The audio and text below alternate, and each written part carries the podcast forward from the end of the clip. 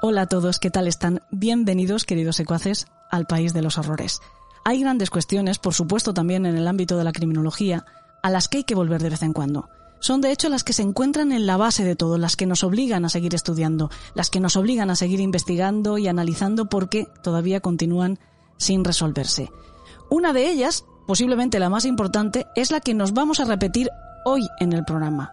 ¿Existen los asesinos natos?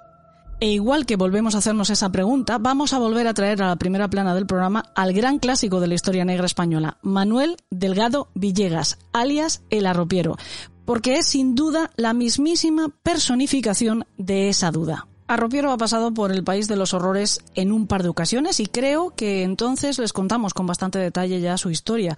Pero de lo que no disponíamos entonces y en el programa de hoy sí es con el valiosísimo análisis de nuestro psicólogo Juan Ramón Pereira, que es el único de su profesión en nuestro país que ha evaluado y se ha entrevistado cara a cara con más de un centenar de asesinos múltiples. En mi opinión, solo escucharle ya justifica de sobra que hayamos vuelto a traer el caso al programa. Pero es que además vamos a contar también con la ilustrada opinión del jurista Enrique Montiel de Arnaiz sobre uno de los episodios de la biografía de este criminal que le hace especialmente interesante. Siempre hemos dicho que Manuel Delgado Villegas ostenta el infame récord de ser el asesino más prolífico que ha actuado en España, pero sin embargo murió con su certificado de penales impoluto. No solo eso, jamás se dictó sentencia sobre los asesinatos que se le imputaban, porque jamás fue juzgado y sin embargo pasó en la cárcel 26 años de su vida. Salió solo para morir. Pues vamos a entender cómo pudo pasar algo así. La primera valoración psiquiátrica de verdad seria, metódica, a la que se sometió a Ropiero fue tras su ingreso en el Centro Psiquiátrico Penitenciario de Carabanchel. El informe lo firman el 12 de abril de 1972 el inspector de Servicios de Sanidad de la Dirección General de Instituciones Penitenciarias y Psiquiatría de la época, José Velasco Escasi, y también el jefe de servicio en el Sanatorio Psiquiátrico Penitenciario de Madrid, José Torres Sánchez. Ellos concluyen que Delgado Villegas no padece ninguna enfermedad mental, pero que es poseedor, cito literalmente, de una personalidad psicopática anética con rasgos de los desalmados y de los necesitados de estimación. Es decir, le señalan como psicópata. Dicen también que su inteligencia sería liminar y le describen como entre el estúpido, aún en la normalidad, y el torpe como grado superior de debilidad mental. Señalan además que Arropiero estaba expuesto sin remedio a los caprichos de sus deseos inferiores y a la necesidad de satisfacción inmediata. Esta situación, además, según los especialistas, estaría agravada por la falta de cultura y por las circunstancias sociales desfavorables en las que se desenvolvía. El informe dice también, de nuevo literalmente, la imputabilidad, dada su capacidad de conocer y de inhibirse, la consideramos disminuida en grado importante. Y lo más destacable, es peligroso en grado supremo. Posiblemente en esta última sentencia o en este último diagnóstico está la clave de esa situación anómala jurídica que les mencionaba porque, según los forenses, no era ningún enfermo mental, sino un psicópata, pero al mismo tiempo también lo señalaron como inimputable. Sea como fuere, nunca se le halló culpable ni tampoco se le absolvió por su condición médica, pero tampoco recuperó la libertad después de ser detenido. De todo esto, como les digo, vamos a hablar con Montiel de Arnaiz pero si les parece voy a hacerles un resumen de su historia sin extenderme, pero para situarnos en el contexto. Como las buenas películas de cine negro, la historia la tenemos que contar desde el final, en flashback. En febrero de 1971, en el puerto de Santa María, en Cádiz, se denuncia la desaparición de Toñi Rodríguez Relinque. Era una mujer de 38 años, bastante conocida en el pueblo, que por esos días se había visto ennoviada con un forastero, un vagabundo que precisamente por serlo había llamado la atención de los vecinos. La policía le buscó y le llevó a comisaría para preguntarle por ella. Era el 20 de enero de 1971, dos días después de la desaparición de la chica. En su ficha aparecían solamente pequeños delitos, hurtos, algo de intimidación, nada grave, al menos nada grave comparado con lo que estaba por venir. En comisaría le preguntaron aquello de ¿dónde estaba usted la noche que desapareció Toñi? Y él respondió que había ido al cine, y para reforzar su respuesta les enseñó media entrada que guardaba en el bolsillo. La verdad es que esa es una de las coartadas más fáciles de comprobar para los investigadores. Les bastó con preguntarle cómo era el argumento de la película. Y esa pregunta a Ropiero no se la sabía. Estaba claro que los agentes habían dado con algo, así que consiguieron que el juez decretara que podía permanecer en arresto hasta 72 horas. Y antes de que se extinguiera ese plazo, Delgado Villegas había confesado que sabía el paradero de la chica porque él la había dejado allí después de asesinarla. Les contó que la había matado mientras practicaban sexo, que la había matado asfixiándola con sus propios panties y que había dejado el cuerpo oculto en un descampado y que había regresado los dos días siguientes antes de su detención para tener más sexo con ella. Pues por horrible que fuera aquella confesión, no era más que la punta del iceberg.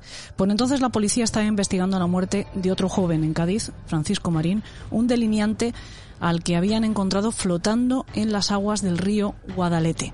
Hace, además, ahora exactamente 50 años, porque ocurrió el 3 de diciembre de 1970. En un primer momento la muerte se certificó como accidental, pero el conocido médico forense Luis Frontela descubrió que el chico estaba ya muerto cuando había caído al cauce del río y que tenía la tráquea destrozada por un fuerte traumatismo. Manuel Delgado confesó que lo había matado con su famoso golpe de karate, el tragantón o la atragantá, que había aprendido en la Legión. Según él, lo había asesinado porque pretendía meterle mano. Pues además de la muerte de Toñi y de Francisco Marín, el arropiero en esa confesión se atribuyó ser el autor de 46 asesinatos más, una cifra en todo caso demasiado descabellada. Pero por lo que se ve, Manuel Delgado descubrió que le gustaba mucho que le prestaran atención y eso ocurría mientras iba contando sus hazañas. Los investigadores eran muy amables con él, hacían todo lo posible porque se sintiera cómodo y quisiera seguir hablando. Y él tampoco era demasiado exigente. Había llevado una vida de penurias, era un vagabundo, nómada que subsistía día a día. Por lo que tener un techo, tener un camastro y tener comida caliente cada día, aunque fuera carcelaria, ya era una mejora sustancial. Además, en cada jornada se sentaban frente a él personas importantes que le dejaban hablar y que le escuchaban a él y solo a él con asombro. Incluso puede que le pareciera admiración. Así que siguió contando y contando. Al final el cómputo de asesinatos total que confesó era tan exagerado que la policía la redujo a una lista de 22 posibles crímenes de los cuales finalmente solo se investigaron 8 habló de un asesinato cometido en Garraf en 1964. Ese habría sido el primero. Se acercó a un hombre de mediana edad que dormía apoyado en un muro y le destrozó el cráneo con una piedra para robarle la cartera y el reloj. El siguiente fue en 1967. Mató a una joven estudiante francesa a la que golpeó y después abusó sexualmente del cadáver como hiciera en otras ocasiones. El tercer crimen que admitió y que llegó a investigarse fue en 1968. Según él, arrojó al río Tajuña a un hombre que se negó a darle algo de comer. El siguiente fue en Barcelona, un año después. Un hombre fue encontrado aún con vida por las limpiadoras de un almacén, aunque moriría después en el hospital. Era un amigo del arropiero que se había negado a darle mil pesetas. Le golpeó en el cuello y después le estranguló.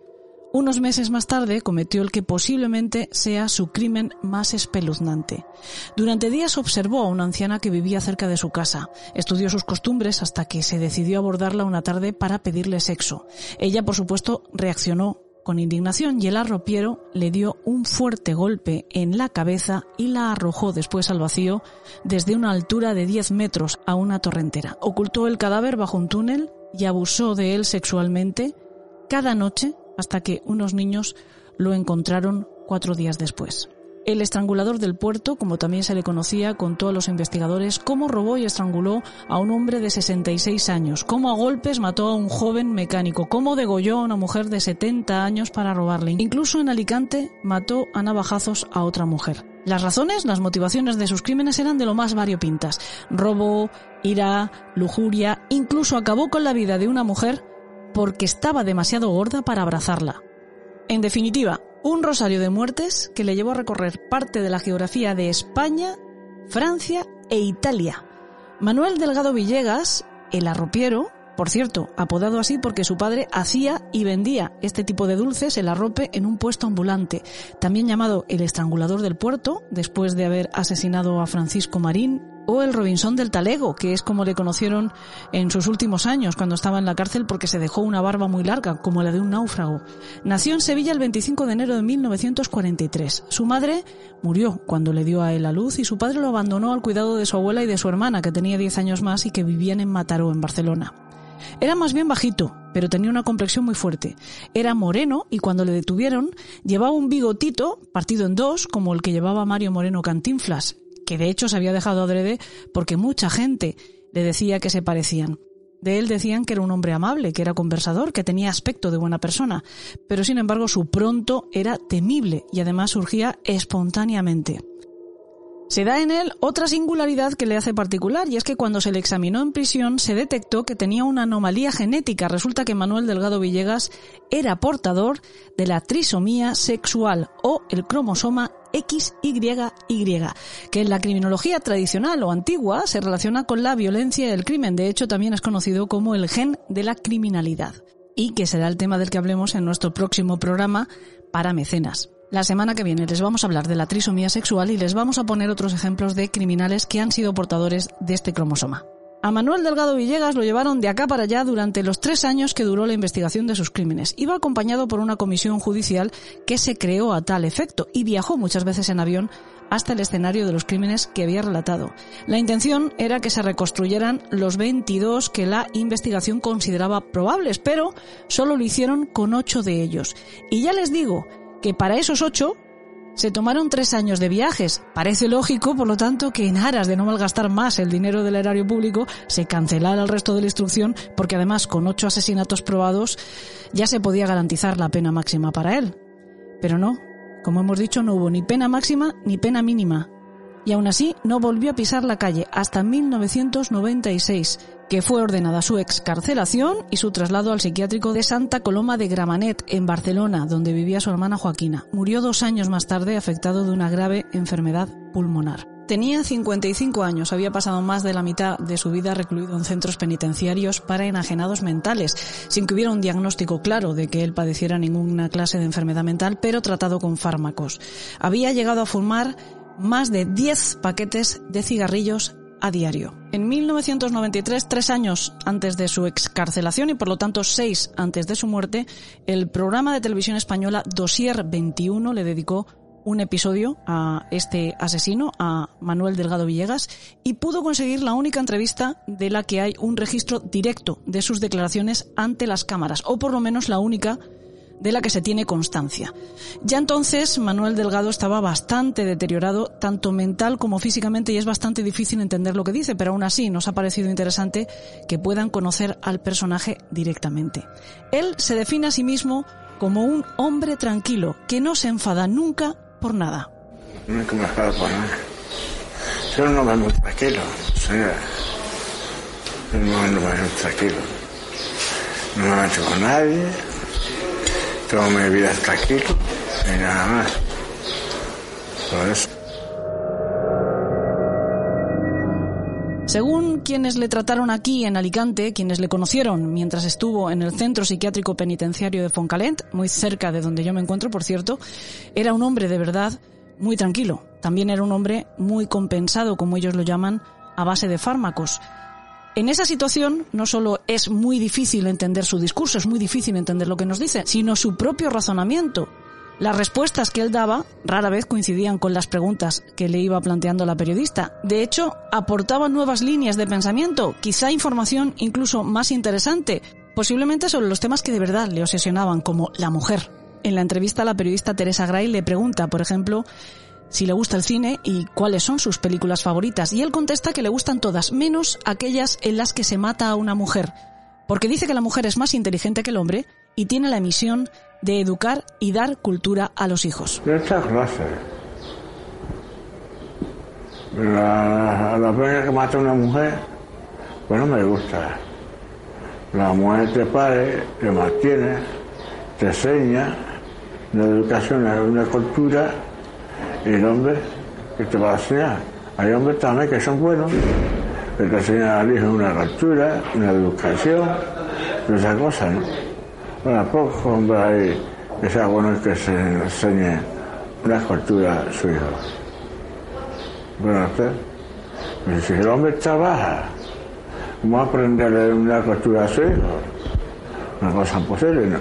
El trabajo y la casa va hasta los sitios, ¿no? Entonces las madres tienen más, tiempo que el padre para estar una educación al hijo, una enseñanza, una educación, una, cultura, un estudio, ¿no sé? Y más, más inteligencia tiene la mujer que el hombre. Pues la mujer padre y el hombre padre muy poco. ¿No sé? Sí, la mujer que está en su casa, está en su casa. Tiene más tiempo, más tiempo libre. Tiene más tiempo libre para estar en su casa. La mujer que no trabaja en la fábrica ni nada, pues tiene más tiempo. La abuela o su madre hace un poco de educación y cultura, esa cosa. No sé. a la escuela, o de la escuela, una vez que son grandecitos, ya saben dónde está la escuela y su casa. No sé. Yo he una señal sobre la, historia de la vida. Todo, todo lo que estamos viendo es un sueño. Un sueño sobre una pesadilla. Insiste mucho en que es un hombre tranquilo y un hombre que piensa poco, porque así evita meterse en líos. Hablo muy poco porque si hablo mucho, pues ya sabe nada más. Dice el hombre más tranquilo, menos hablado, vale por bien. Bueno, el hombre que habla mucho la persona de trozo, que a, poco a un poco descubre lo que posea. Bueno, el hombre tiene que ser justo y la mujer justo también. Y la mujer seguía la rumor de otra mujer, porque por ella se pierde, ella misma pierde. Ella misma pierde. Pasa como, como el perro, si el perro pega una pata y se pega un modisco, se pega un modisco con razón, motivo, ¿no? Todo tiene un derecho de vivir la vida. A eso me fumaba 10 paquetes a día, sí. Además que me fumo un par de ellos, fumo menos, porque tengo menos que, que, pensar. Y yo pienso muy poco. No soy el hombre que se le a pensar, pensar, pensar. Soy el hombre que se le a pensar, se vuelve loco. No piensa bien, se vuelve loco y después se pone a hablar de solo. Pero usted, hay de hecho la vida. El hombre que piensa mucho no gana, no gana nada. Fue loco. Yo no pienso en nada. Yo no pienso. Yo comé, dormí, a lo mío. Entonces, el hombre que piensa mucho se vuelve más ara. Andar que pensar en la calle, está convivir con las personas. Vivir con las personas y si la persona te ama si no te ama, pues te va a ella te ame o él te ame. ¿Verdad? Pues todas las personas, hay veces que cambian y no cambian, ¿verdad? Todas las personas son iguales. Hay mujeres que te quieren más que una y esa te hace más daño que la otra. Y la mujer que no te quiere y que dice que no te quiere, te quiere más que ninguna. Y esa es la mejor que ninguna. La entrevista, la verdad es que es un tanto intrascendente. La periodista, de hecho, solo le hace preguntas amables, como si estuviera hablando con un niño pequeño. Le pregunta cómo pasa su tiempo libre, si le gusta hablar con otros presos, le pregunta si le gusta el cine, si es un hombre coqueto. Y a Ropiero se sale por la tangente una y otra vez. Incluso hay un momento de verdadera incomodidad que obliga a la intervención del psiquiatra que está presente durante la entrevista, cuando él sugiere intercambiar los papeles con Teresa Gray y convertirse en el entrevistador. La periodista accede, pero las preguntas que Ropiero le va a hacer a la periodista son muy personales. Sobre todo se interesa por la intimidad de la mujer que tiene delante. Pero aún así, casi sin pretenderlo, en esta entrevista insustancial, los reporteros de televisión española se marcan un highlight. Manuel Delgado Villegas habla sobre Toñi, su última víctima. Claro que se daño a nadie. Entonces, la, ah, con la Navidad, la muchacha. Le dije que me iba a casa con ella, entonces alguien metió un, una estaca, yo la tiene también, como con mi niño, Y después vino un sereno y dice, ¿qué pasa? ¿Qué pasa? Nada. Y hago un mamá hecho que joder mi mujer. Y entonces a los otros me siente y con ella me dice ella, ¿me perdona, me perdona? Sí, porque no, no, perdona, no te hace daño ninguno. Entonces fui, cenamos con ella, me quedé dormido encima de ella, hasta 10 minutos me la encontré muerta. Yo lloré mucho por ella. ¿La querías mucho? Sí, ¿Cómo era Toño? guapa. Morena. También el reportaje nos depara momentos para el escalofrío como cuando le preguntan por su plato favorito y el arropiero dice que es el gazpacho, pero hace una aclaración. Es capacho con carne. Capacho con carne. No carne humana. Es mi plato favorito.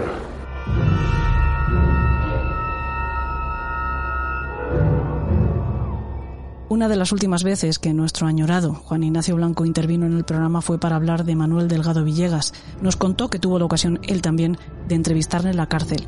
Hoy recordamos con mucha emoción parte de lo que nos contó.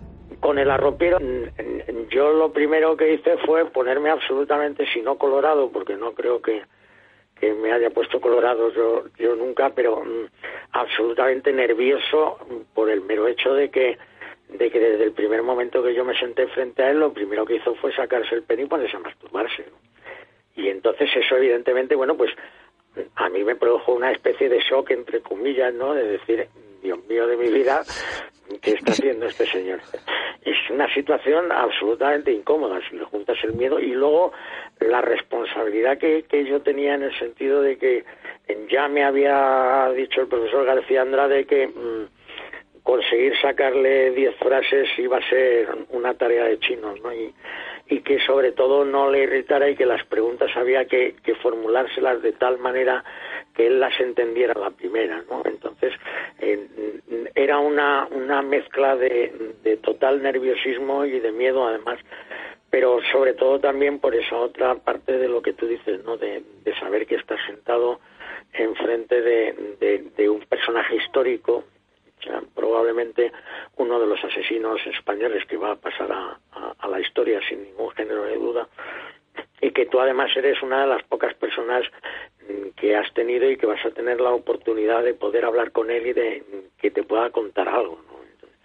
Y luego la otra parte importante para mí era la, la tremenda mezcla de curiosidad, ¿no? que es yo quería estar absolutamente pendiente de todo, es decir, yo quería saber mm, cómo iba calzado, si llevaba calcetines, el color de los pantalones, si cruzaba las piernas, si movía las cejas, si torcía la nariz, es decir, in, intentaba de alguna manera grabarme mm, completamente mm, segundo a segundo toda la, la, la, entrevista que yo estaba teniendo con él, cuando a la vez la, la, la estaba estaba medio tomando notas porque eh, me, me, prohibieron, estaba prohibida la entrada de, medios de, grabación, cosa que me ha dado muchísima pena porque eh, poder conservar realmente de, propia voz la entrevista con, con el arropiero. Pero como verás es un, un, una serie de sensaciones que, que cuando termina la entrevista y sales es como eh, si te hubieras quitado siete mil kilos de, de encima y, y, y, hubieras adelgazado dos kilos en, en, la entrevista de lo que de lo que has sudado y, de, y del esfuerzo que has hecho pero realmente bueno es, es uno de esos momentos con los que eh, cualquier periodista de sucesos pues pues sueña que, es, poder mantener una una entrevista con alguno de los grandes como a mí me hubiera gustado poder entrevistar a Jeffrey Dahmer o, o a Henry Lucas decías, por ejemplo, ¿no? o sea, ese, ese tipo de cosas, el, la gente que ha tenido la, la posibilidad de poder hacerlo, pues realmente yo entiendo que son de esos momentos únicos que, que uno que uno tiene en su vida y que además recordarás para siempre. Yo cuando he tenido la oportunidad de, de, hablar con él y de verle, ya su deterioro mental era muy importante, pero cuando él estaba bien, lo cual demuestra de alguna manera que el deterioro mental se lo provocaron durante toda esta época en la que él estuvo viajando con inspectores de policía recorriendo en Francia e Italia buscando los, los escenarios de, de los crímenes que él contaba que, que, había cometido, él era una persona que parecía una estrella de cine cuando subía los aviones y cuando es decir, se acicalaba, le, le gustaba, él se creía que era una de las personas más guapas del mundo, incluso mm, yo recuerdo hablando con alguno de los policías que, estuvieron en estos viajes con él, eh, que él se, de alguna manera se, se comparaba con Clark Gable, diciendo que Clark Gable y él eran los hombres más guapos de, del mundo. Él, él su famosito mm, bigotito, este tipo cantinflas que él tenía de esos partidos por la mitad, se lo cuidaba y se lo retocaba todos los días y durante la época normal era una persona que, que vestía bastante bien y sobre todo de forma sorprendente para su educación y, y fundamentalmente para las normas sociales de entonces era una persona que acostumbraba a ducharse todos los días, cosa que en los años 60 no era precisamente lo, habitual en todo el mundo, o sea, una persona higiénicamente muy, muy limpia. Yo esto me imagino que lo aprendería todo en, la Legión, donde aprendió cosas muy buenas y, evidentemente también cosas muy malas. Si nos atenemos a lo que él contaba, pues estaríamos hablando de el asesino más más importante de, la historia reciente de, de, nuestro país.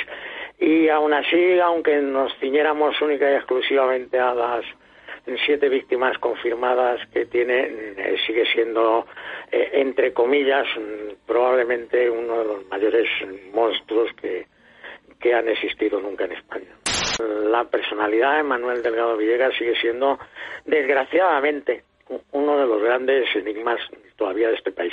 Yo recuerdo que, que yo le insistí en, innumerables ocasiones a, a, mi querido amigo y además eh, el, el, profesor García Andrade, mm, que tenía una deuda con, con la sociedad española de, de escribir una monografía sobre Manuel Delgado Villegas y, y aportar todos los testimonios que él había conseguido durante todo el tiempo que él estuvo de director del psiquiátrico penitenciario de Carabanchel y todos los informes médicos, las innumerables entrevistas, porque realmente quien sabía de verdad quién era el, el arropiero era, era el profesor García Andrade. De forma absolutamente sorprendente porque nunca entendí por qué y mira que es autor de, innumerables libros, eh, prácticamente no ha mencionado nunca la, figura del arrupiro. Y yo creo que de alguna manera, mm, y que él me perdone desde el cielo donde nos está viendo, eh, tenía un cierto cargo de conciencia por, por haber permitido eh, de alguna manera que se cometieran con, Manuel Delgado las atrocidades que cometieron especialistas en en neurología, mm, tanto alemanes como ingleses como norteamericanos, eh, que venían a España a, estudiar a Garropero, pero no a estudiarlo a base de hacer simplemente entrevistas con él, sino a base de hacerle trepanaciones en el en el cráneo y, realmente bueno pues de alguna manera eh, yo la figura de del arropiero que he conocido ya era una persona con un deterioro mental importante pero a mí siempre me ha quedado la duda de si ese deterioro mental que tenía era el que había tenido toda su vida o mm, había sido producido por los innumerables ensayos clínicos que se habían realizado con él. Unos ataques que, mm, que producían auténtico miedo. Yo en una ocasión pude presenciar uno de ellos, evidentemente desde fuera de, de los barrotes, cuando le estaba lavando uno de los uno de los enfermeros y le repitió una pregunta por dos veces y se convirtió en un auténtico animal que para separarle del enfermero tuvieron que entrar cinco o seis funcionarios para, poderle separar, ¿no? Y luego en el momento en que se calmaba era, era como una auténtica hermanita de la caridad, es decir, no era una persona que tuviera mal carácter, sino que simplemente lo que tenía eran unos, unos prontos absolutamente terroríficos, o sea, porque además producía un tremendo miedo porque estamos hablando de una persona con una fuerza física portentosa. Digo portentosa porque yo lo comento en la entrevista, pero mm, yo creo que todo el mundo sabe lo que son unas botas vaqueras y yo le he visto destrozar con las manos unas botas vaqueras y dejarla en trocitos de 5 centímetros cada uno, ¿sabes? y cualquiera sabe que ya puede coger unas botas con las manos y tirar que ya verás lo que vas a conseguir. Tenía una, una fuerza absolutamente sobrehumana, aunque no lo aparentara tanto físicamente, ¿no? Y entonces, eh, lógicamente, una persona con esa fuerza física y con ese deterioro mental en, en un ataque de ira, pues se, convierte en, en, probablemente el animal más peligroso que pueda haber en el, en el planeta. De lo que se trata es de, sacar lecciones positivas de todo esto, ¿no? Y de decir cómo, ha surgido una persona de este tipo, ¿no? Una persona como el arropero que, que nace del maltrato, es decir, él, él, es una persona que, que yo recuerdo que el primer reportaje que escribí con él, yo lo empezaba diciendo, mm, el arropero nació con la muerte, ¿no? Porque su madre murió, murió dándole a luz, ¿no? Y, luego tuvo que vivir con un padre que lo único que hacía era pegarle.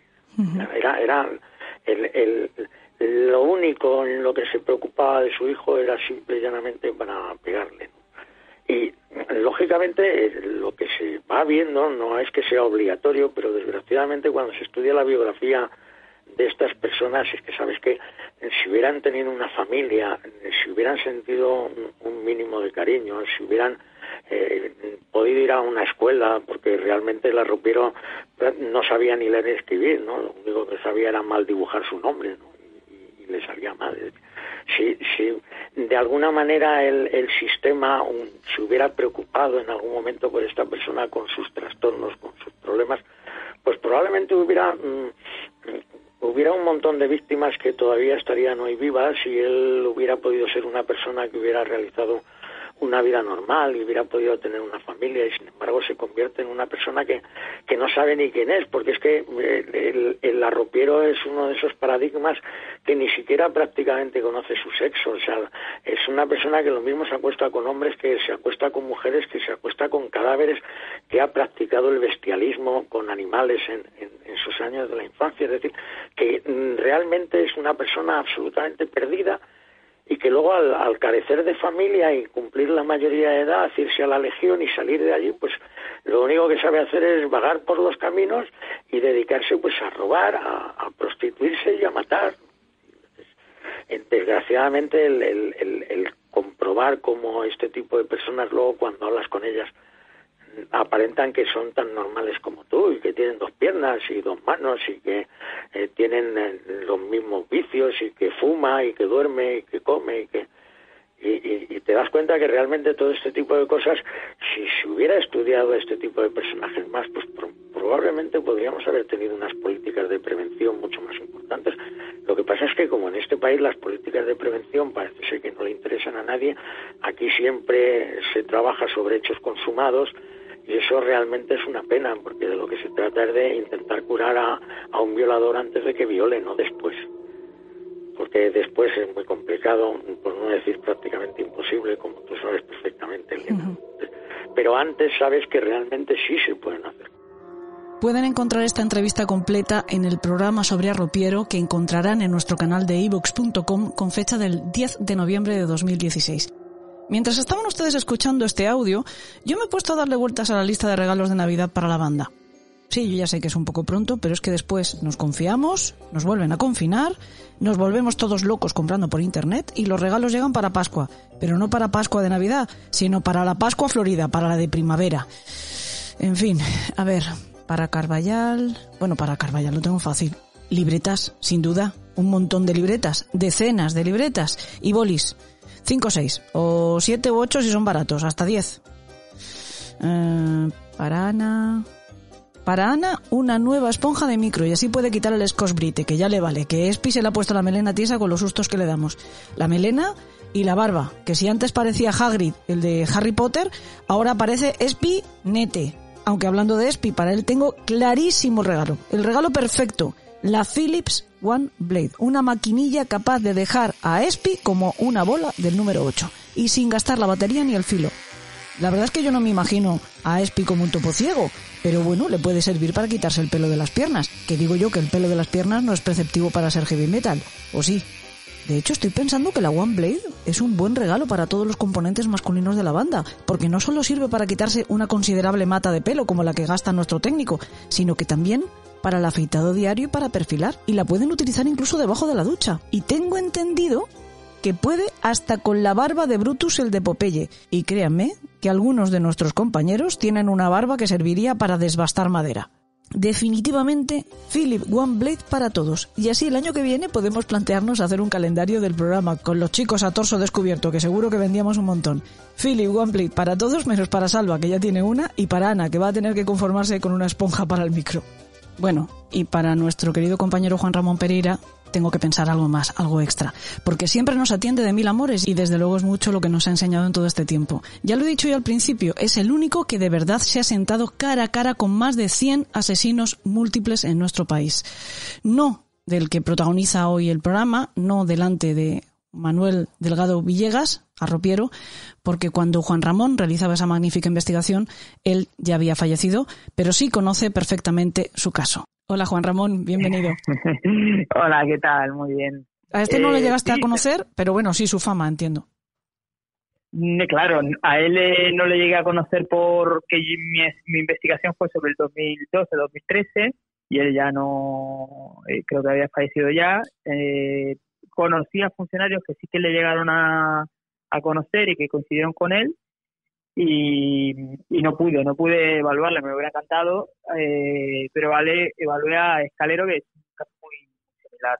Sí, bueno, a Escalero, bueno, Escalero no lo Mm. tienes prometido. Es verdad que tanto Arropiero como Escalero ya han pasado por el país de los horrores, pero siempre merecen una nueva revisión porque son casos, yo creo que los más interesantes que tenemos dentro de la historia de la criminalidad en España.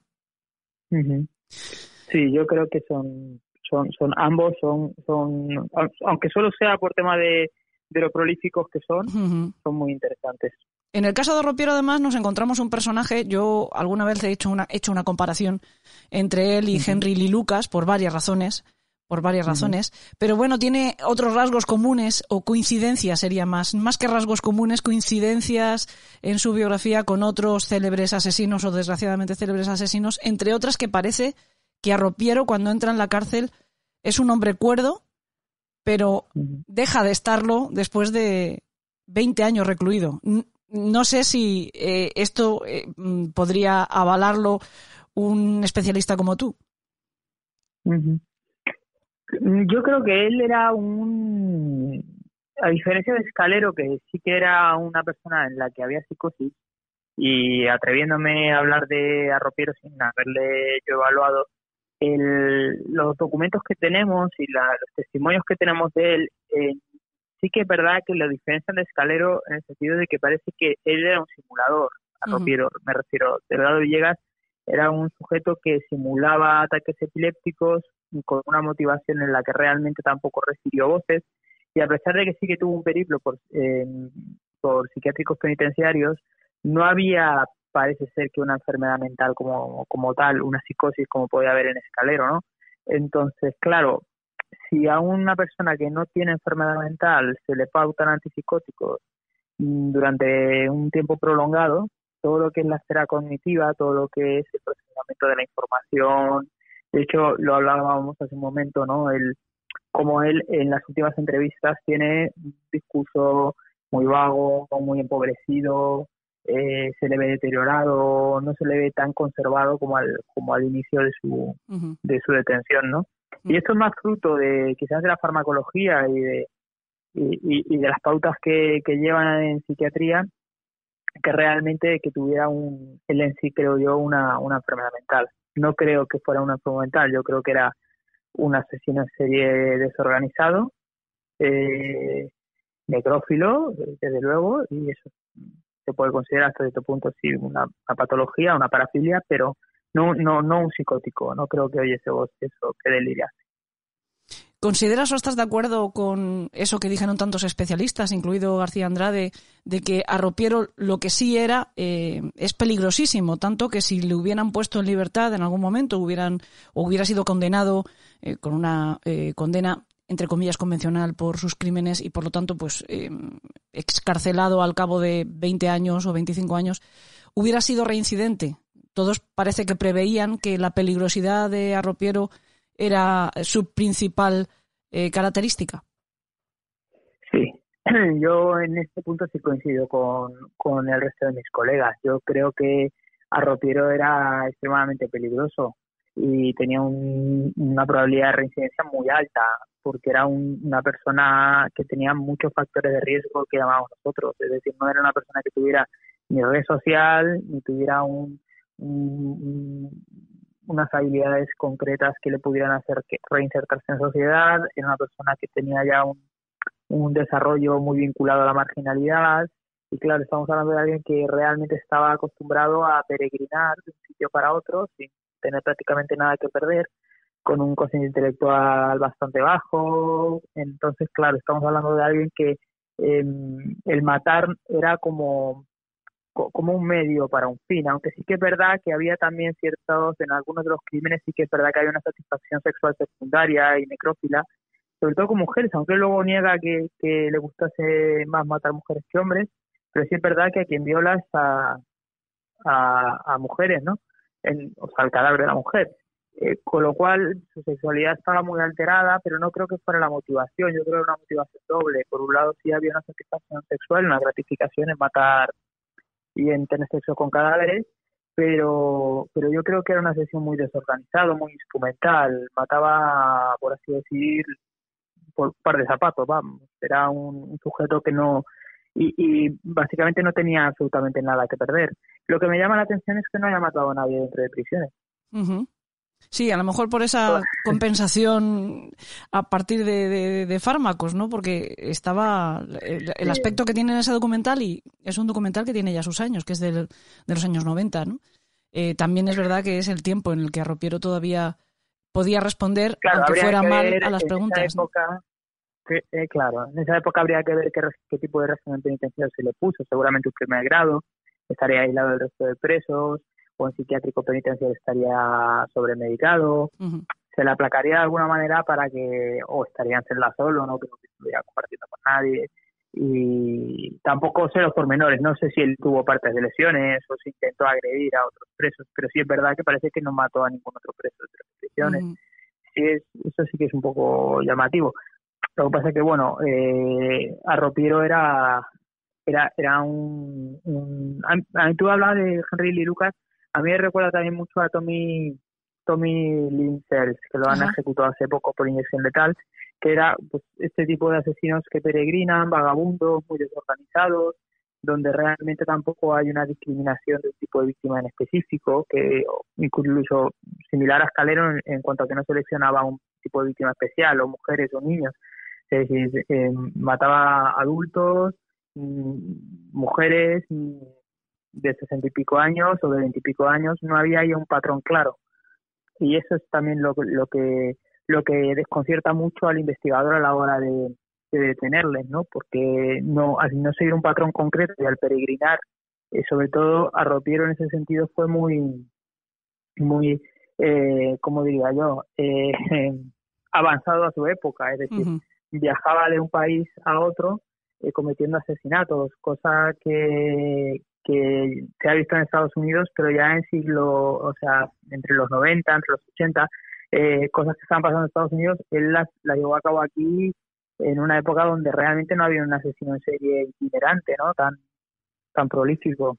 Aquí creo que tenemos registrados muy pocos casos de este tipo de asesinos. Quizá Paul Careker con el, con el camión. Sí. Pero bueno. Y bueno, quién sabe si el famoso Jack de, de Almería mm, tendría un perfil similar, porque también es cierto que como no lo han encontrado, ni siquiera se ha dicho oficialmente o se considera oficialmente que exista un único asesino para esa serie de víctimas todavía sin con, con sus crímenes sin resolver de la zona de Almería, podría también ser, ¿no? En cualquier caso, claro. yo quería preguntarte, por ejemplo, en el caso de Manuel Delgado Villegas, Mm, que muchas veces mata, como has comentado, por un arrebato cuando le proponen que haga algo que a él no le gusta, que le ofende.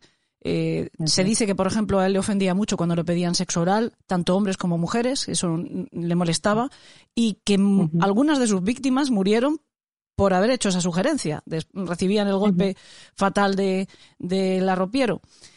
Cómo una persona es capaz, una persona que es eh, dueño de sus facultades mentales, que por lo tanto también es dueño de su propia voluntad, que sabe distinguir eh, lo que está bien de lo que está mal y por lo tanto debería de tener barreras que le impidieran, barreras psicológicas que le impidieran llegar tan lejos, como matar sobre todo por unas razones tan realmente ridículas, ¿no?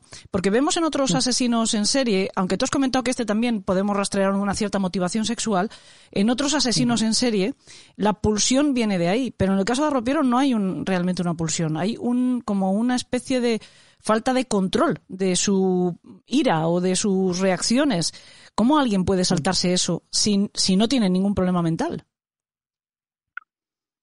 Claro, porque realmente aunque no hay un problema mental hay una una falta de control de impulsos muy muy alta y un acceso a la violencia. Es decir, eh, nosotros solemos decir que la violencia es el recurso de las personas menos inteligentes. Cuando no puedes resolver algo mediante el, mediante la comunicación o mediante un, diálogo, recurres a la violencia, lo, cual indica que eres una persona muy pobre, a no ser que la violencia sea un medio para tener otra satisfacción de tipo sádico, sexual. Uh en este sentido era una persona eh, muy poco inteligente, además era porque era la época que era, pero dejó, mm, eran crímenes eh, en escenas exteriores, dejaba pistas, dejaba, eh, no tenía una conciencia forense, era una persona que no se la detuvo por, precisamente porque se movía en ese entorno de peregrinaje y, y, de, marginalidad. Eh, a día de hoy mm, hubiera sido detenido mucho, mucho, antes. De hecho, yo creo que al final se le consigue atrapar cuando casi cambia esas costumbres y medio se establece en un lugar, ¿no? Se echa a, a Tony y empieza a relacionarse y se la echa de novia, sí, se empieza a relacionar más con ella, la gente en un lugar pequeño como era el puerto de Santa María lo ve y por lo tanto se queda con, con el extraño, ¿no? Que había aparecido por sus calles y que además estaba relacionando con una chica que sí que era muy popular como era Tony, ¿no? Exactamente. Y ahí es donde quizás él es detenido, ¿no? Por, por mm, eh, quedarse demasiado tiempo en un sitio y también por confianza, es decir, por porque llega un momento que el asesino en serie pierde esa seguridad en sus en, sus actos y ahí es donde empieza a cometer errores, ¿no? Como que haya dos, dos víctimas muy cercanas en el tiempo. Te quería preguntar también si ese exceso de violencia podría tener que ver o no con la famosa trisomía sexual. Yo no sé si al final está ya demostrado que, que no significa nada en el comportamiento de las personas o todo lo contrario, que efectivamente esta anomalía genética sí eh, correspondería a personas que desarrollan una mayor agresividad que otras. Hasta donde yo sé está muy superado la hipótesis de la trisomía su momento sí que es verdad, sobre todo con, con los crímenes de Richard Speck, que creo recordar que también tenía la trisomía, sí que se especuló mucho con que era eh, correlacionaba mucho con ese tipo de asesinatos y de violencia en general.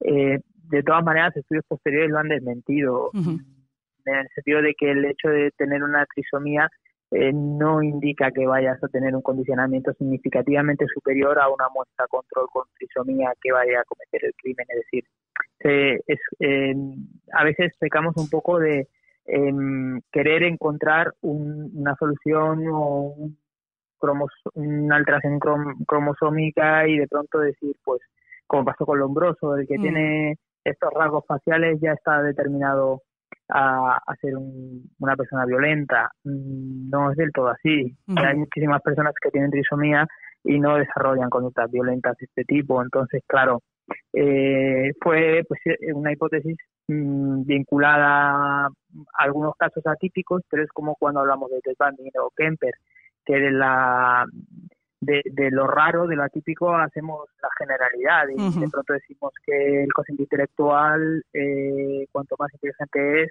eh, el asesino en serie es inteligente y tiene una inteligencia superior, lo cual ya está más que superado y es al contrario, es tiene una inteligencia media tirando a baja.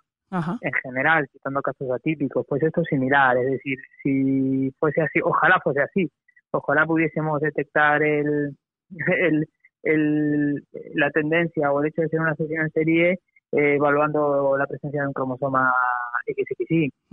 Es decir, eh, si fuese así, eh, jolín, ya hubiéramos resuelto el problema de los asesinatos secuenciales hace muchísimo tiempo, ¿no? Eh, yo tengo la sospecha por las investigaciones que yo hice, por el hecho de que muchos de mis evaluados no tenían infancias especialmente complicadas, que realmente debe haber una predisposición genética a esa violencia. El, el tema es, es como la esquizofrenia. Sospechamos que tiene que, que, de hecho sabemos que hay una alteración en los neurotransmisores, pero no sabemos la etiología exacta del por qué. Y ese es el, el, el, gran avance científico que se producirá, es decir, por qué una persona desde su nacimiento, porque para mí las, el asesino en serie ya tiene una predisposición desde que nace a, a este tipo de conductas, por más que luego los condicionantes sociales le lleven a cometer el crimen o no. Pero eh, sí es verdad que hay una predisposición genética. El día que hallemos el cuál es exactamente esa alteración genética y la podamos identificar será un gran avance. a día de hoy es como, como la bipolaridad la que se esquizofrenia. Sabemos que hay algún tipo, sospechamos que hay algún tipo, y lo tenemos claro, de predisposición, pero no podemos saber la teología, ¿no? Pues eh, como siempre, Juan Ramón, muchísimas gracias por ayudarnos a eh, entender también a Ropiero. Muchísimas gracias. Después de que se cancelara la instrucción esos tres largos años de viajes por la geografía española, italiana y francesa, Arropiero comienza un nuevo periplo, uno muchísimo más largo porque no tendrá fin, su proceso judicial, o más bien su inexistente proceso judicial. En el 73 le mandan de regreso al psiquiátrico de Carabanchel, preventivamente. Mientras tanto, la audiencia de Cádiz se inhibe a favor de la de Barcelona porque era donde había cometido su primer asesinato. Junto con el sumario del caso, le trasladan a él también, a Barcelona, a la cárcel modelo. Él sí llegó, pero el expediente no, se pierde por el camino.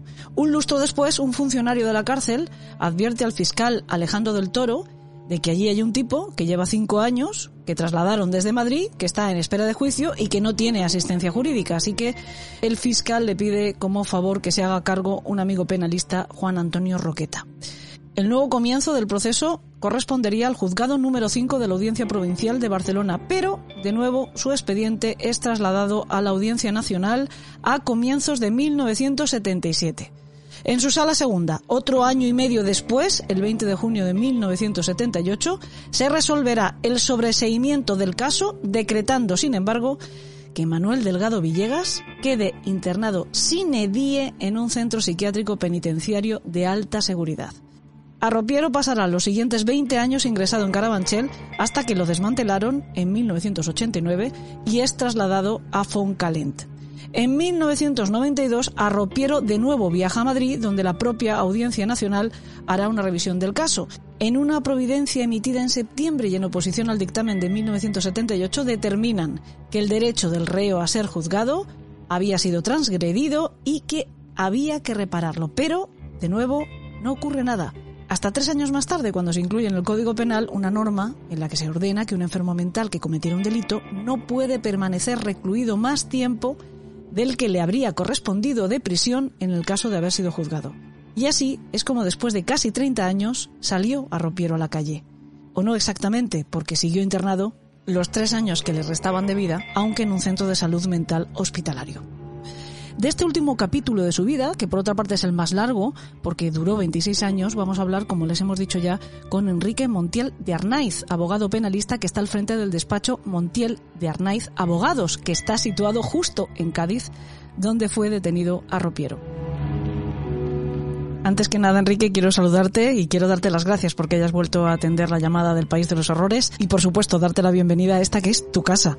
Pues sí, hola, ¿qué tal, Elena? Hemos querido abordar de nuevo este caso, el de Manuel Delgado Villegas, porque es el asesino en serie español que sigue ostentando el récord en número de víctimas y que además esperemos que siga siendo así para siempre. Lo que lo convierte sin duda en uno de los personajes más interesantes que estudiar y que conocer para cualquiera que esté interesado en la crónica negra de nuestro país. Es además un tipo de asesino que solo podría ser de aquí y desde luego pertenecer a la época a la que pertenece a una España que ya en muchos sentidos pues sabe un poco a rancio y también a casposo.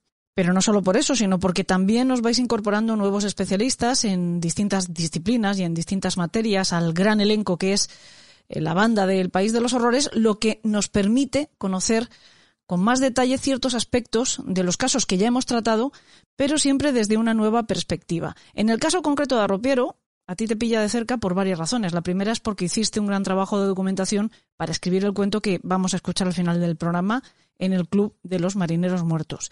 También la segunda es porque eres de Cádiz, que es el lugar donde cometió sus últimos dos crímenes y donde además fue detenido, por lo que tu tierra forma parte de su historia como él forma parte de la historia de tu tierra. Y por último, Tal vez lo más importante es porque se trata de un caso único de indefensión jurídica y tú, como abogado, pues te interesaste por el tema y eres un gran conocedor. Lo, primero que hay que decir es que en realidad no se le puede tener por el mayor asesino en serie porque no se ha condenado al arropiero por ningún delito, ningún asesinato ni, ningún otro hecho delictivo, ¿no? Eh, de hecho, eh, falleció con su certificado de antecedentes penales en blanco. A ver, además, en, lo que son los vericuetos judiciales de, la historia de, Manuel Delgado Villegas, eh, bueno, hay, hay algunas singularidades realmente eh, apasionantes, ¿no? Para los juristas y también para los aficionados a la criminología, ¿no?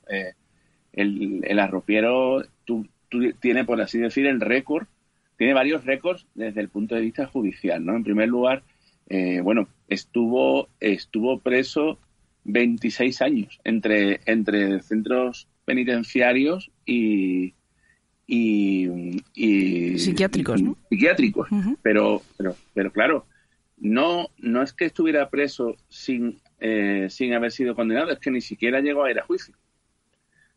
No llegó a, a, ser, a ir a juicio cuando, cuando es detenido eh, por, bueno, pues por el, el, en el puerto de Santa María por la desaparición o el asesinato de, de, Antonia, ¿no? de, de Toñi, de su, la que era su novia, eh, él empieza a confesar una serie de, de crímenes y se da una circunstancia que la verdad es que daría para hacer una road movie de los hermanos Cohen y es que durante tres años el, policía encargado de la investigación, eh, Salvador Ortega, está de, ruta, de turné por, por el país con el arropiero y, y otros agentes de la policía durante tres años mm, por toda la, la, costa del Levante y, casi rondando la, frontera francesa, eh, para que él pueda recordar y los crímenes y,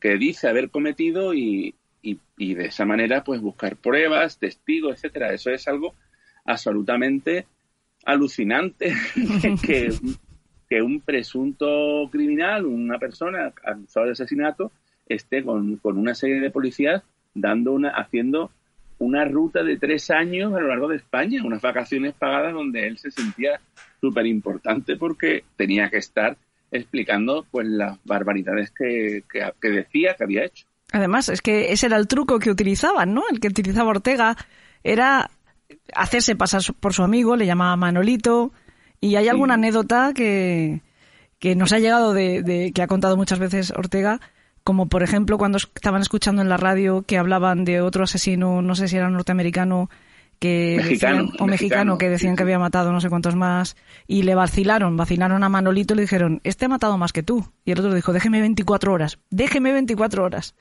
Sí, sí. Para superarlo. Era un tío competitivo. Mm, sí, sí, sí. Pues sí, mira, el, e, es un caso pues flagrante de indefensión judicial. Eh, según lo que he podido eh, estudiar, investigar, el primer abogado defensor que él tiene, eh, que era el, abogado catalán Juan Antonio Roqueta Cuadras Bordés, eh, que se lo ponen seis años y medio después, ¿vale? De ser detenido, eh, según parece, comentó, yo no sé si eso será verdad porque por el código deontológico me cuesta trabajo, pero parece ser que comentó el abogado de oficio si, que si, si Arropiero salía en libertad, a las pocas horas iban a aparecer cuatro o cinco cadáveres más. Yo, mm. En fin, estamos hablando de una España totalmente diferente, ¿no? Pero, pero me parece, me parece increíble para que, el abogado del, detenido dijera eso, ¿no? Él tiene el récord de arresto preventivo sin protección legal, es decir, estuvo seis años y medio detenido, dando vueltas a disposición policial eh, sin tener un abogado. Y porque se dio cuenta un funcionario de la cárcel donde estaba, de la cárcel modelo de Barcelona, que dijo, mm, le dijo al fiscal, oiga, que tenemos aquí cinco años a este hombre y, y está sin asistencia jurídica de ninguna clase, en espera de juicio. Sí, así es. Después eh, hay un hay un cameo estelar eh, que, mm, que, también he, leído y, que me ha resultado sorprendente, ¿no? El, el abogado que consigue que, que Arropiero salga eh, o, vaya a ir a juicio y, salga del hospital psiquiátrico de Carabanchel es Emilio Rodríguez Menéndez, el, el, famoso abogado que ha tenido diferentes eh, vericuetos en su, en su carrera y situaciones bueno, pues... También este da eh, para una road movie, no sé si road movie o, movie a secas.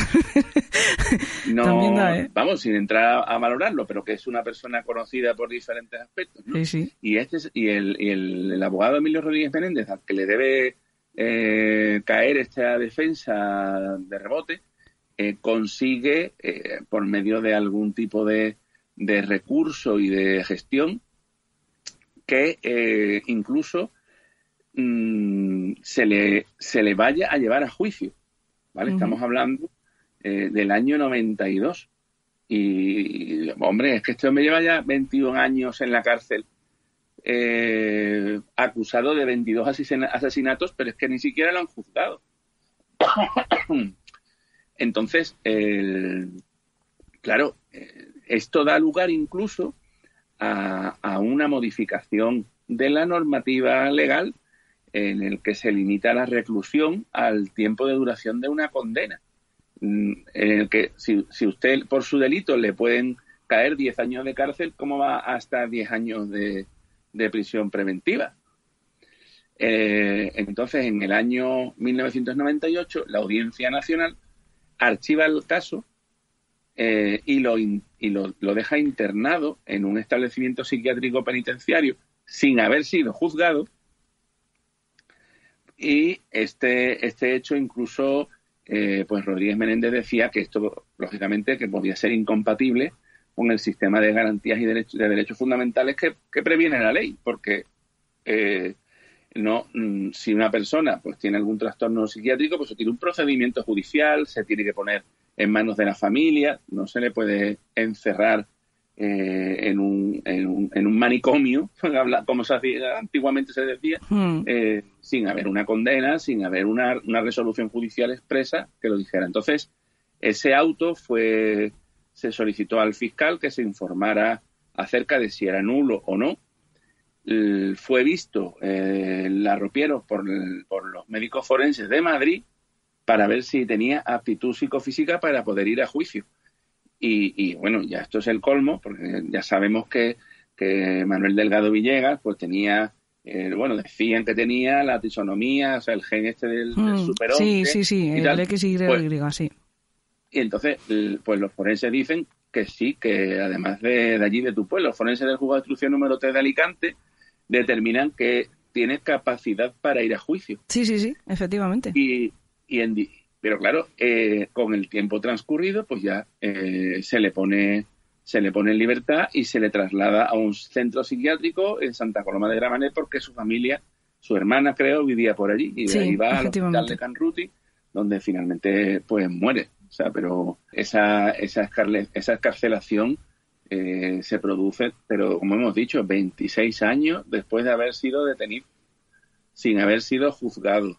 Eh, es una, es una situación totalmente anómala en, lo, en el sistema judicial, algo que, bueno, por la propia especialidad de las acusaciones, esa vitola eh, del personaje, ¿no? Esa, esa fama terrible, oscura y negra de, de Manuel Delgado Villegas con su, bueno, con su golpe del tragantón o del legionario, sus, cómo se hacía pasar por por epiléptico, la, lo descarnado de, los relatos que, contaba, la, necrofilia. En fin, es un, es un personaje tan absolutamente complejo que, yo creo que, bueno, lo dejaron ahí y se olvidaron de él. En algún lugar he leído que, que se consideraba una patata caliente, que no sabían qué hacer con él, porque era eh, un tipo realmente peligroso y como no estaba loco, sabían que la condena máxima que le fuera a caer eh, iba a dar tiempo a que saliera y consideraban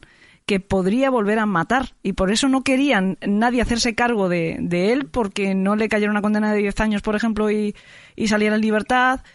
Nadie quería asumir eso, ¿no? Y lo cierto es que nunca se ha reparado esto, ¿no? Este error es un error enorme, una situación de irregularidad total y nunca se ha reparado. Nadie ha, no sé, cobrado una indemnización por haber tenido a Manuel Delgado Villegas en esta pues situación. Es que tampoco, yo creo que nadie tampoco le ha dicho a los a la, familia que podían reclamar esa indemnización. Hombre, es que tiene su derecho, claro. Muchísimos, claro, muchísimos años encarcelado, pero es que no ha sido condenado. Eh, es es tan tan inocente hasta que se demuestre lo culpable como tú o como yo. Porque además, tú lo has dicho muy bien al principio, siempre hablamos de el mayor asesino en serie en España, aunque en realidad nunca ha quedado oficialmente demostrado que matara a nadie. Se da por buena la instrucción de esos ocho casos que la comisión judicial que se formó para acompañar a Ropiero en el periplo que hemos mencionado, pues consideraba demostrados, pero ningún juez, ningún jurado ha sentenciado que esto fuera así. Pero sí que es verdad que hablamos continuamente, nosotros también en el País de los Horrores, del mayor asesino en serie de la historia de España. Hay crónicas por ahí además que incluso dan por buena la cifra que él confesó, la de los 48 asesinatos. Por más que se sepa que eso no era posible, ¿no? Que más de la mitad de los asesinatos que él confesó pues eran fruto de su propia fabulación. Hay una teoría, bueno, claro, pero hay una teoría periodística que dice que también le imputaron determinados casos que no tenían solución o que no tenían eh, una, una expectativa de resolución. El crimen de la tinaja, por ejemplo, ¿no? Efectivamente, bueno, y, él también contaba cada cosa de que si había estado liado con uno que pertenecía a una banda de mafiosos, que se cargó a cuatro con una metralleta, él también, eh, a Salvador Ortega le preguntaron si, bueno, pues que este tío como que era medio tonto y tal, y él dijo, tonto, oligofrénico, dice, se montaba unas, unas coartadas pero espectaculares. Dice, de tonto no tenía un pelo, se hacía el tonto.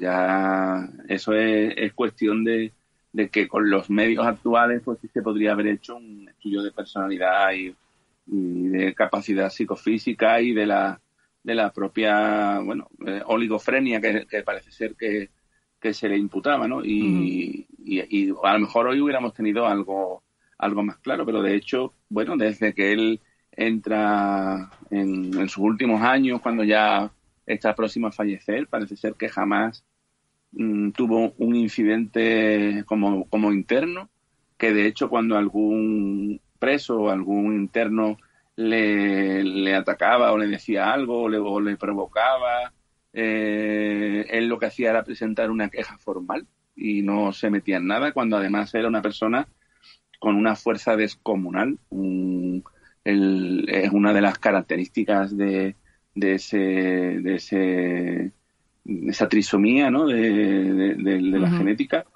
que era un titán, era un hombre de, una estatura mediana tirando a baja, eh, de complexión ancha y, bueno, capaz de partir una, una guía de las páginas amarillas antigua con las manos, ¿sabes? Ahora mismo no, no, es difícil encontrarla, ¿no? Pero que la, de toda la vida, la grande, sí, sí, La, partida, mm. Bueno, hay fotos porque él también tenía ese componente egocéntrico y encima, pues, es la estrategia que utilizaban los investigadores.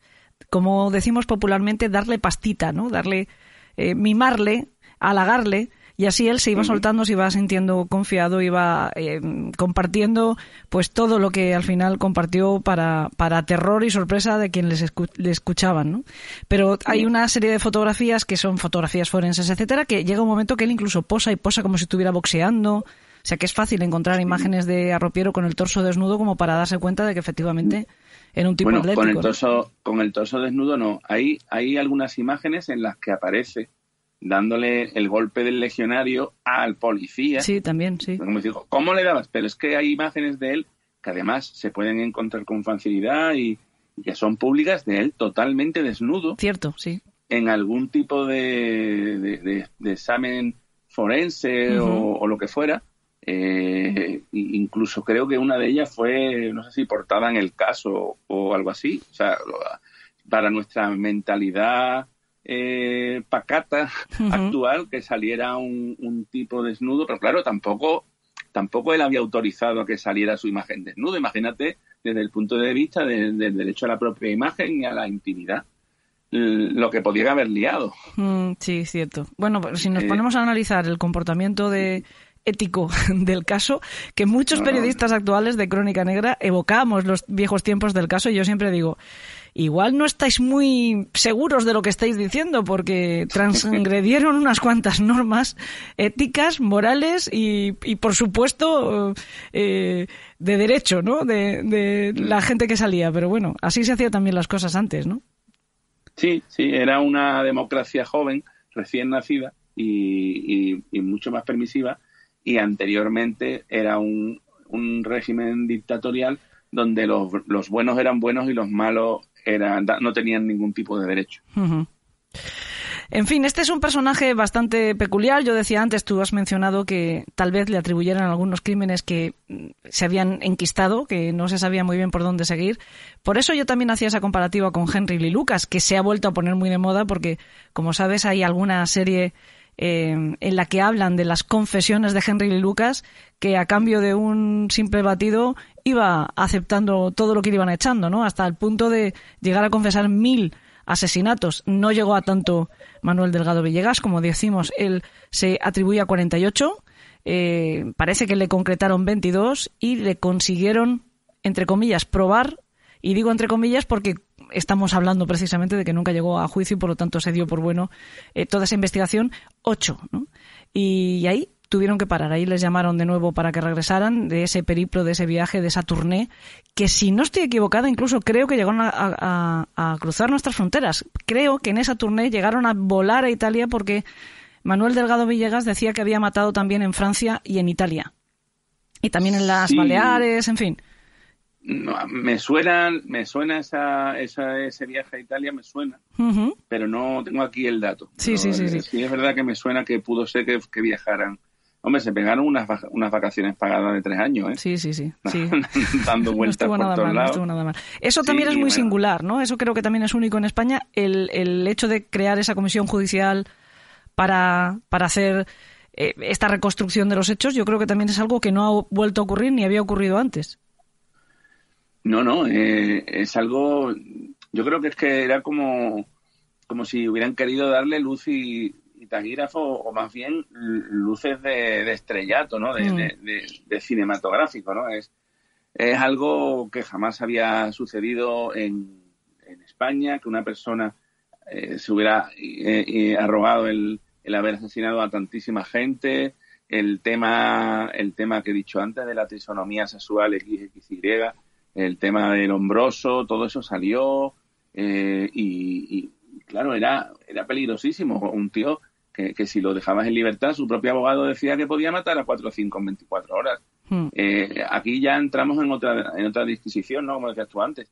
El, el, que lo ponga en libertad es el responsable de lo, de lo, que venga después, ¿vale? Porque un tío con el síndrome del superhombre que, que sabe dar un golpe mortal que le han enseñado en la Legión, que, dice que ha matado a, a 48 y tal, ¿quién se, ¿quién se pone delante? Pero es que además se puede poner en duda si sufría alguna clase de patología, algún tipo de trastorno mental, si era esquizofrénico o no, pero lo que, en lo que parece que está todo el mundo de acuerdo es que era un psicópata o un sociópata, ¿no? Parece que en eso sí coinciden todos los forenses que le pudieron examinar y nunca jamás mostró el más mínimo arrepentimiento, más bien lo contrario, era un hombre que cogía lo que quería a la fuerza, sin más.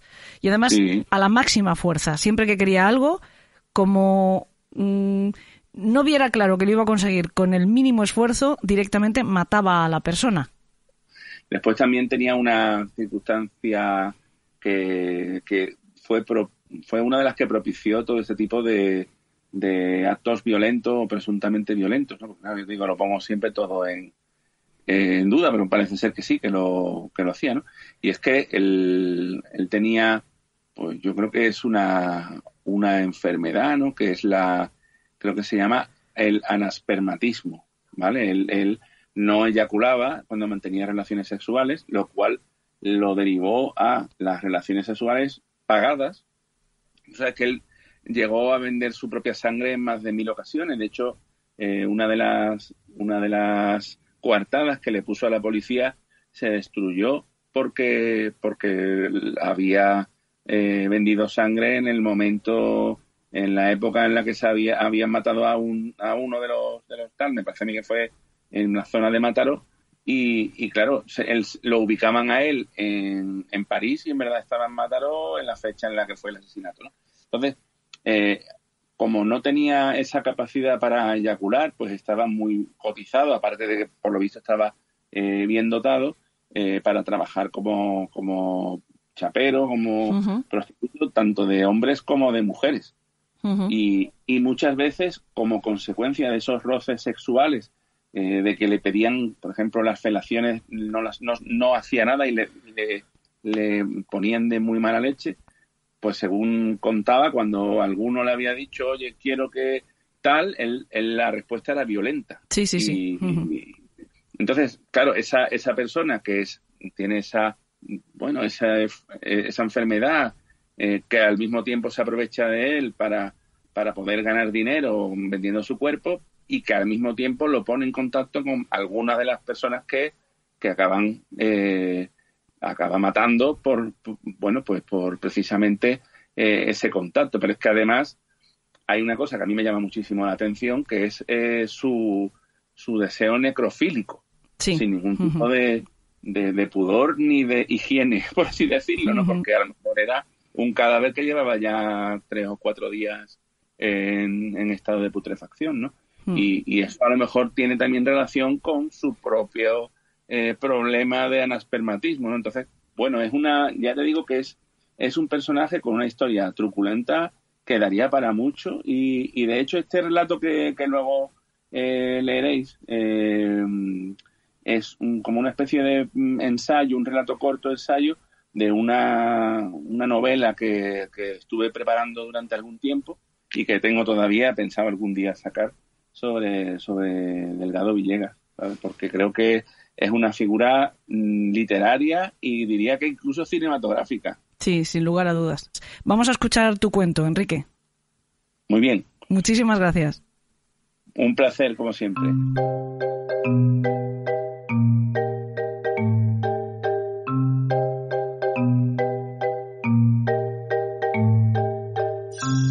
Pues lo dicho, hoy en el Club de los Marineros Muertos tenemos la suerte y el privilegio de contar con esa obra breve de la que nos hablaba Enrique y que lleva por título, por supuesto, El arropiero y que supone el regreso al país de los horrores de esa gran voz que tanto echábamos de menos, la del gran actor, mejor locutor, buenísima persona y por supuesto gran amigo, mi hermanito del equipo V, Rafa Casete. Ligarse invertidos y pisarse niñas era un objetivo vital, un desafío a cumplir desde el principio sacarse unas perras, dar gusto y placer, intentar llegar al propio sin conseguirlo, era cuestión de dominio, de poderío, la fuerza impulsada en el interior de otro cuerpo por un cuerpo enjuto y diamantino con sabor a arrope, más de higo chumbo que de calabaza. Los invertidos eran presas fáciles en los años 60, encadenados como estaban al que dirán. El bigote tieso y el reloj de oro encadenado al ojal del chaleco, anillo gordo en el dedo redundante, uñas esculpidas y un culo prieto que ha de ser penetrado por un índice envuelto en gasas para no manchar uñas de hez. El pago era el habitual de 300 pesetas, no un potosí, pero estaba bien en relación trabajo-hora. A veces una chupadita, otras un porculeo, el dinero daba poder, dominación. Le pagaban por mandar, por ser un dios del Olimpo de los maricones. Lo de las niñas era otra cosa, algo parecido a buscar a la madre, siempre a ella, la odiada, adorada mamá que nunca conoció, su primer asesinato, la que murió en su parto. No tenía fotos de ella, pero la imaginaba igual que su hermana, una sevillanita graciosa, ojos negros y piel morena, gruesa, gruesa, pubis hirsuto. Muy follable, claro, como todas las madres. Pero no estaba. Nadie pudo amamantarlo y eso era imperdonable. Su abuela lo crió y él la sufrió. Moldeó su cuerpo soportando palizas de sus familiares tras que su padre huyó, viudo, al puerto de Santa María a formar otro hogar. Pero eso no lo sabía claro. Ni su padre tampoco. Le había enseñado el oficio de la rope, la fabricación y venta del dulce, un jugo denso y oscuro procedente del higo chumbo y la calabaza hervido a fuego lento, mezcolanza de azúcares y fruta con el que se esculpían las golosinas que le dieron el sobrenombre al padre, arropiero, el nombre que heredó el hijo abandonado, huérfano de madre, criado por abuela y maltratado por familiares, el que alivia invertidos y pisa a niñas como colillas abiertas en dos. Nunca te fíes, jamás, de quien te regale una chuchería. Algo quiere. Corre, niña, corre. El bigotito de Mario Cantinflas resaltaba su notable parecido, aunque eso fue después, a la fecha de su detención. Antes era apenas un chaval, el niño legionario alistado para huir, como todos, abandonado a la grifa, que es la marihuana del pobre, y a otros tóxicos.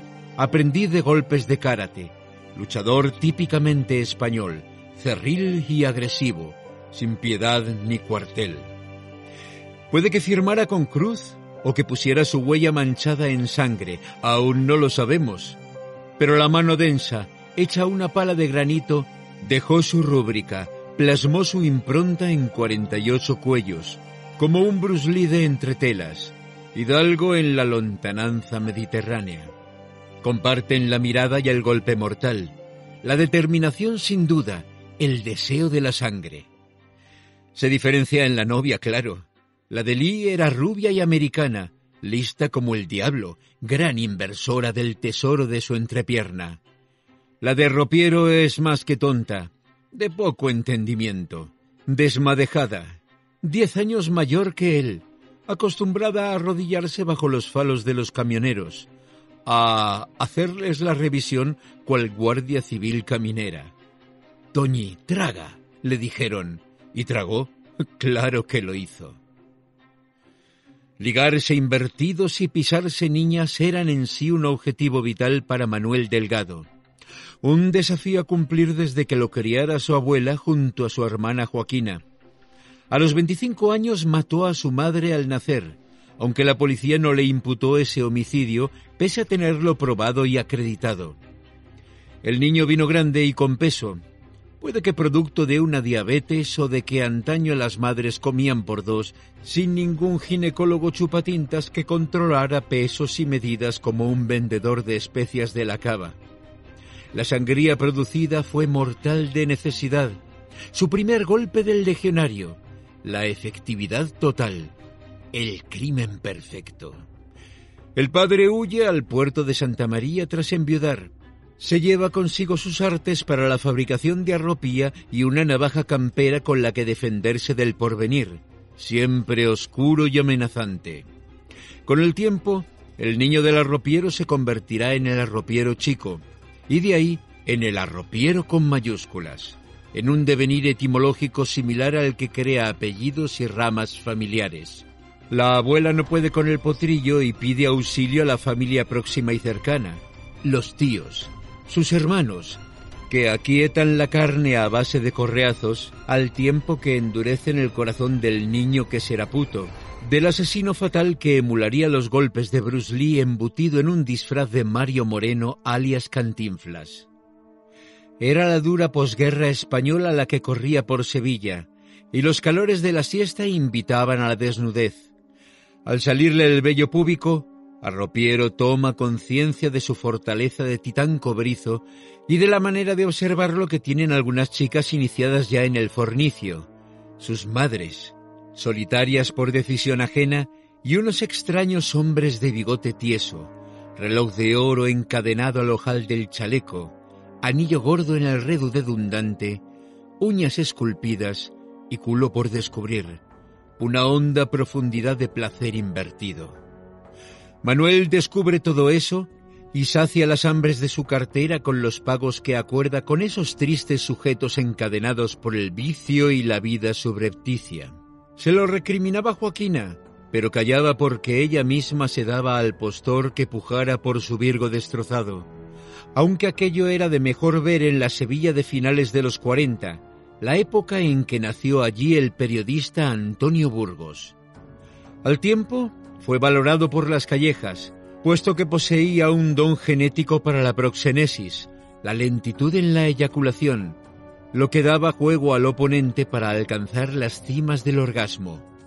Así iba haciéndose de una alcancía. Condenado calor. Arropiero descubre entonces el placer de la conquista, la rapiña, el saqueo y la violación, como un romano viejo que encendiera las fogatas del lacio. María y sus ojillos azules con forma de almendra llaman su atención y se dedica a perseguirla, dejándose ver, raptando sonrisas de la niña que apenas ha empezado a sentir. María acude a un pozo cerca de la casa de Arropiero para sonsacar agua a la oscuridad y se sabe estudiada, aunque no imagina qué poco hay de romanticismo en el guapo joven que la persigue. Ella, ojillos azules, se deja mirar y rondar, y sin saber por qué decide volver al pozo armada de un vestido de lino de color blanco y, olvidadiza, se deja las bragas de hilo colgadas en el cordel del patio de su madre, rica viuda de un coronel de artillería. Quiere jugar sin herramientas, ajena a la vida de verdad, enganchada a la novela radiofónica y al cuchicheo de banca escolar. El pozo se queda triste y abandonado, el cubo volcado en el suelo, al socaire. Arropiero la arrastra y María, ojillos azules, ríe como una princesa loca de amor, creyente en sus hechizos eficaces y en un mundo diferente al que amanece cada día. Le sonríe, muestra unos labios de cera rosada apenas catada. Él le exhibe un bulto entre las piernas, se lo agarra y crece. Ella se incomoda y pretende irse. Arropiero chico la atrapa con manos que son tenazas sin herrumbre. La voltea y la coloca contra una pared. Rasga la falda y le abre las piernas con rodillas y muslos. Un culito blanco y respingón amanece, las huellas de los huesos que lo coronan. Todo es perfecto, es verano y hace calor. El resultado final del partido ya lo pueden imaginar. 2 a 0. La hija del coronel desde aquel día no volvió al pozo a por agua. El color de sus ojillos de almendra tornó al gris. La braga de Toñi es gris. Se pasean desde hace unos meses. Le coge la mano, entrelazan los dedos, se sienten una misma forma, aunque Ropiero sabe que la distancia entre ambos estriba en la falta del alma. Ella va a buscarlo a casa de su padre, el de Manuel, que sigue fabricando la negra arropía. La venden a la salida del colegio de la Salle. Los niños gritan con alborozo al verlos llegar, aullando como lobos que divisaran conflictos envueltos en melaza. El padre le advierte, iluso de él, y la hermana le advierte, ilusa de ella, sobre Toñi. Es medio tonta y se lo hace a los camioneros. Ya lo sabes, que lo dicen en el pueblo y la gente habla lo que ve y esa chica es mucho mayor que tú. No te conviene. Pan para hoy, bombo para mañana. Si queda preñada, le reviento el gaznate, padre. Ríe. Toñi le pone los huevos duros como piedras.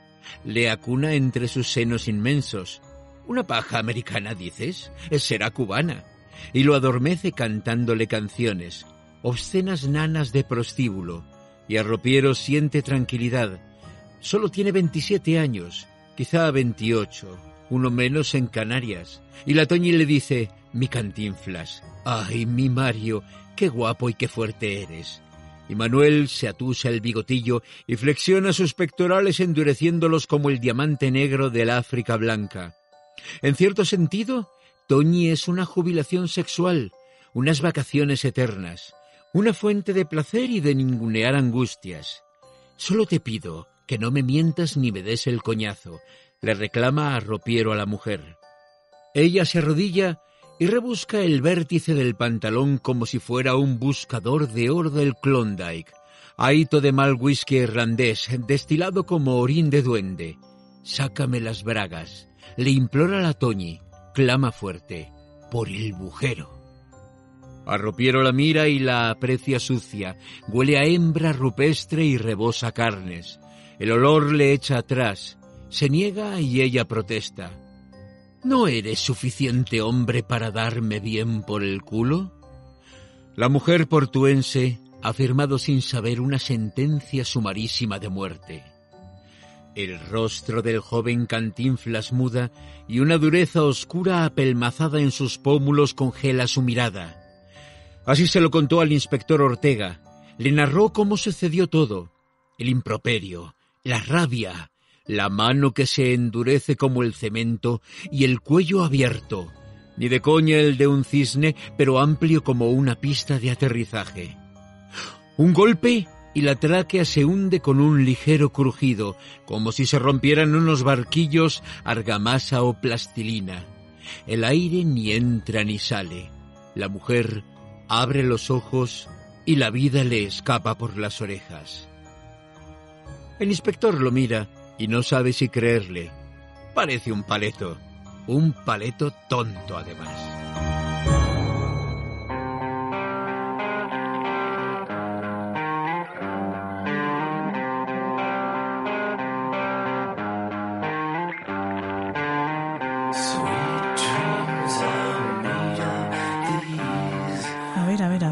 Creo que ya lo tengo, que ya sé cuál puede ser el regalo extra perfecto para Pereira, la trilogía de Carmen Mola, la princesa gitana. Les confieso que no es un regalo del todo desinteresado, sino que voy a intentar picar a Juan Ramón a ver si me hace un perfil de la autora y soy capaz de deducir quién se esconde detrás del seudónimo, porque como les conté la semana pasada, Carmen Mola es un alias, teóricamente de una escritora novel, o mejor dicho, que debutaba con la primera novela de esta trilogía, la que le da el nombre, La novia gitana.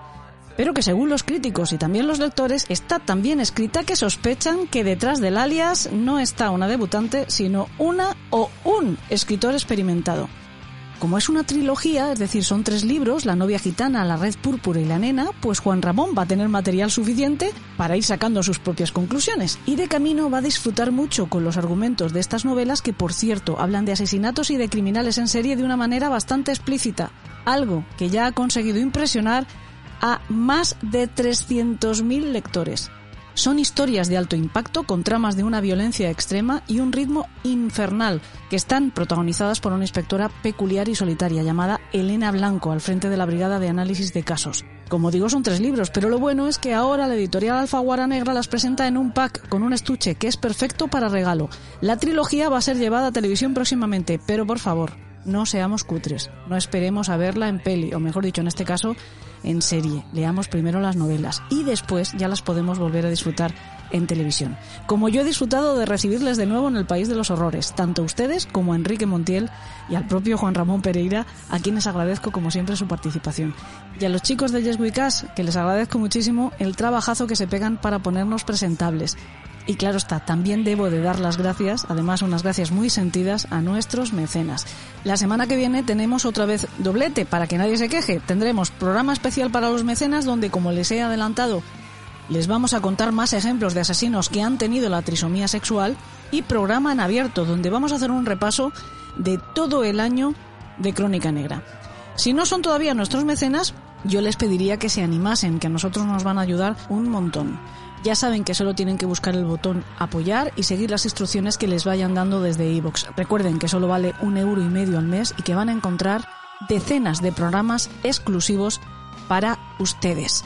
Dennos por favor esa alegría. Y puestos a pedir, dennos también la alegría de un reencuentro la semana que viene. Hasta entonces que tengan dulces sueños.